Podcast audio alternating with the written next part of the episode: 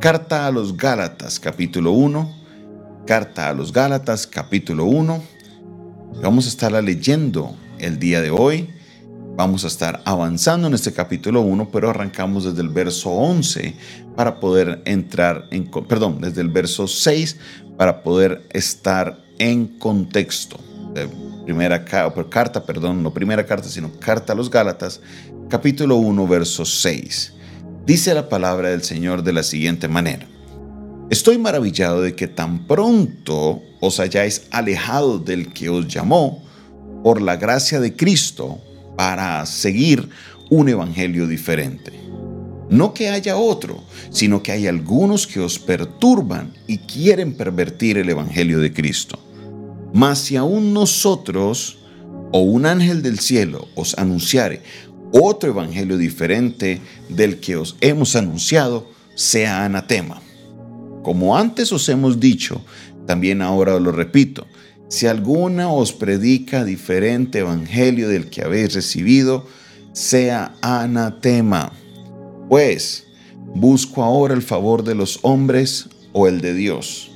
¿O trato de agradar a los hombres? Pues si todavía agradara a los hombres, no sería siervo de Cristo. Amén. Esta palabra el día de hoy es una palabra de exhortación y el apóstol Pablo arranca con las, todas las revoluciones arriba, porque la iglesia de Galacia estaba pasando un tiempo doctrinalmente muy difícil y a él le preocupaba esto. Él arranca diciendo, ¿por qué se apartan? Y vamos a, leerle este versículo en la nueva, nueva traducción viviente. Mire lo que dice el versículo 6. Estoy horrorizado de que ustedes estén apartándose tan pronto de Dios, quien los llamó a sí mismo por la amorosa misericordia de Cristo. Y como vemos en la exhortación, y hablábamos un poquito el día de ayer, el apóstol Pablo le preocupa de que esta, estos problemas no vienen de la gente de afuera, no vienen de los inconversos, no vienen de la gente que practica otro tipo de culto, no, viene de las personas que están dentro de la iglesia y que quieren distorsionar el Evangelio de Cristo. El Evangelio de Cristo son ellas enseñanzas que nos dejó Cristo. Y recuerde que al momento de escribir esta carta, los evangelios, posiblemente ningún evangelio, o si mucho el evangelio de Marcos habría sido escrito.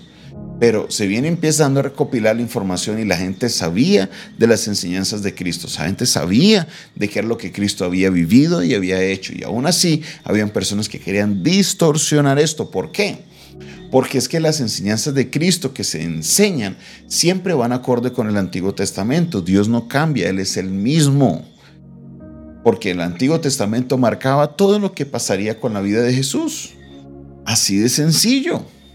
Entonces, el apóstol Pablo está exhortando a la iglesia diciéndole, miren, no se descuiden de la doctrina, porque ¿cómo es posible que ustedes se apartan así de esa manera solo porque llegó alguien a darles una nueva noticia? No, no, no, no, no, no. Presten atención y oigan esto. Les dice, así venga un ángel. La palabra de Dios dice, si así venga un ángel, venga, les anuncio un evangelio diferente, este sea anatema, en otras palabras, este no lo tengan en cuenta, este sáquenlo del grupo. En, otras, eh, en, algunas traducciones se cree que la palabra anatema se refiere casi a maldición. Dice lo que el versículo de la traducción viviente, repito lo que ya hemos dicho, si alguien predica otra buena noticia distinta a la que ustedes han recibido, que esta persona sea maldita. Mire la, la palabra fuerte que utiliza. Esta palabra está bajo maldición. ¿Por qué? Porque la palabra de Dios no se puede distorsionar. Desafortunadamente y con preocupación vemos cómo esto sigue presentándose el día de hoy. Esto no fue único a la iglesia de Galacia. Muchas personas se han, se han desviado de este evangelio. En específico vamos a, a, mencionar dos o tres cosas importantes. La primera de ellas, una de las cosas que le preocupaba a Pablo era el movimiento judaizante, que ellos querían imponer la ley de los judíos sobre los gentiles. Esto ya se había hablado, ya se había llegado al concilio de Jerusalén, ya se había dicho, ya se habían llegado al acuerdo de que no se iban a circuncidar los gentiles. Pero a pesar de eso salió un grupo de gente que no estaba de acuerdo con esto e iban, nos invitaban a predicar a las iglesias de los gentiles y ellos estaban con esta temática y muchos gentiles en Galacia se dejaron arrastrar por este pensamiento. Hoy en día una iglesia aquí en la ciudad de Santiago de Cali, que era una iglesia de sana doctrina, una iglesia de buena enseñanza.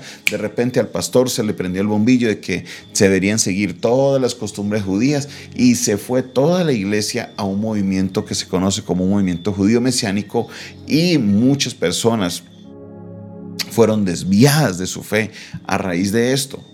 Esto causa mucha tristeza porque justamente en nosotros querernos autoimponernos cosas que ya han sido cumplidas por la persona de Cristo, no, nosotros no tenemos que estar en, esas situaciones. Mire, por ejemplo, hace un año una persona me escribió y me dijo, pastor, usted está celebrando la Pasaj, que es la Pascua. Le dije, no, mi hermana, no la estoy celebrando. Ah, y me empezó, recuerde que eso es la ley de Dios, que hay que cumplir las fiestas. Y la verdad yo no respondo porque no me gusta entrar en controversia, pero en la primera carta a los Corintios el apóstol Pablo le dice, porque Cristo es nuestra Pascua, en otras palabras. Ya no tengo que esperar a la pasaje allá en el mes de abril o en el mes de marzo para poder yo celebrar la Pascua. Mi Pascua es Cristo y mi Pascua es todos los días, porque todos los días el Cordero ha dado su vida por mí, el Cordero ha muerto para darme libertad. Todos los días la sangre de Cristo cubre mi casa, la sangre de Cristo cubre mi familia. Yo no tengo que estar celebrando ninguna pasaje, no tengo que estar en la noche esperando que pasen eh, eh, el ángel, no, no, no, ni comiendo el Cordero con hierbas amargas, no. La palabra de Dios le dice a nosotros, mire, Cristo es mi Pascua. Ya yo no necesito estar celebrando esas cosas, no necesito estar circuncidándome porque el Señor nos dio el bautismo, que es la señal externa de algo que ha sucedido, algo internamente, mi hermano y mi hermana. Por favor, no se deje desviar. Vemos de nuevo con preocupación cómo muchas iglesias caen en las doctrinas falsas de, de los demonios demonio por aquí, demonio por allá, eso ven demonio en todo lado y se la pasan más reprendiendo al diablo que orándole a Dios. Orar es hablar con Dios. Orar no es estarse tres, cuatro horas solamente hablando al diablo, no. Orar es hablar con Dios. ¿Que puedes hacer guerra espiritual? Sí la puedes hacer, pero preocúpate de la guerra más importante y es de que Cristo sea exaltado en nuestra vida. El trabajo de nosotros como creyentes es que Cristo sea glorificado. Es a Él que le debemos orar. Dice, cuando oréis, orarle a quién? Al Padre. Orémosle al Padre, glorifiquemos su nombre, intercedamos los unos por los otros. Esta oración es bíblica, mi hermano. Practique la guerra espiritual, sí. Pero, oiga, hay personas que no saben orar si no es con guerra espiritual. Se venga, hermano, ore por los enfermos y echamos al demonio enfermedad afuera y todo es demonios. Hermano, venga, ore por la economía y echamos la pobreza y eh, no aprendió a orar de otra manera ni siquiera orar como oró Jesús. No hemos aprendido a orar como oraban en la Biblia. No sabemos hacer una oración de arrepentimiento. No sabemos hacer otro tipo de oración. Nosotros como cristianos tenemos que saber todas las maneras de orar, cómo nos podemos acercar al Padre y qué le podemos pedir a Dios. Ni hablar de la doctrina de prosperidad que se ha metido en muchas iglesias que todo es el cambio de, de, cambalache con Dios, de una ofrenda que Dios le va a responder de esta manera, de un millón que Dios le va a dar 10 millones, de 10 mil que Dios le va a dar 100 mil. Estas doctrinas falsas que están metiéndose en la iglesia y muchas personas han caído en esos errores.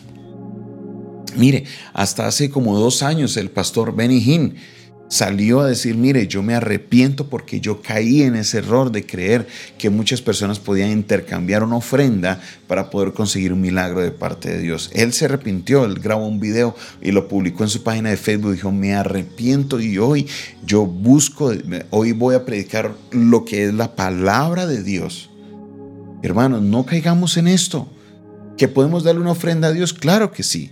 ¿Que puedo pedirle a Dios algo y dar una ofrenda para que el Señor tenga eh, algo en mi corazón? Sí, pero de que esto se vuelva un modus operandi de todo el tiempo estar. Señor, bueno, ahí te, tú sabes, ahí te doy, te doy tu liguita, Dios, para que tú me, me hagas el favor. No, no, no, no, no. A Dios no se soborna. A Dios no se le hace un cambalache. Con Dios no se intercambian cosas. Él hace su voluntad. Así es. Dios siempre hace su voluntad. Durante esta semana vamos a estar ahondando un poquito en esto de que se llama el falso evangelio que está hablando el apóstol Pablo y les dice, mire, así yo mismo venga, dice, así venga un ángel del cielo, les diga, Este es el nuevo evangelio. No se dejen engañar. No se dejen engañar porque solo hay un evangelio y son las buenas nuevas de Cristo para que todo aquel que en él crea no se pierda, mas tenga vida eterna. Maravilloso Dios, maravilloso Rey, levanto mi voz a ti, Padre Celestial, rogando que nos des sabiduría para entender tu palabra, para caminar en ella, para vivir por ella, Padre Celestial. Te pedimos, te rogamos que cada día, Señor, nos des sabiduría para entender más y que nos permitas estar alejados, Señor, de doctrinas de error. Padre Celestial, obra en nuestra vida, obra en nuestro ser, trae la paz que necesitamos en nosotros, Señor, para poder continuar haciendo tu obra maravillosa. Alabo, exalto tu y te bendigo en el nombre de Jesús. Amén, amén y amén. Muchas gracias, Señor. Muchas gracias. Esta fue una producción del Departamento de Comunicaciones del Centro de Fe y Esperanza, la Iglesia de los Altares, un consejo oportuno en un momento de crisis. Se despide de ustedes su pastor amigo Jonathan Castañeda, recordándoles que usted se puede comunicar con nosotros si quiere saber más de nuestro ministerio al 316-617-7888. Dios les bendiga, Dios les guarde.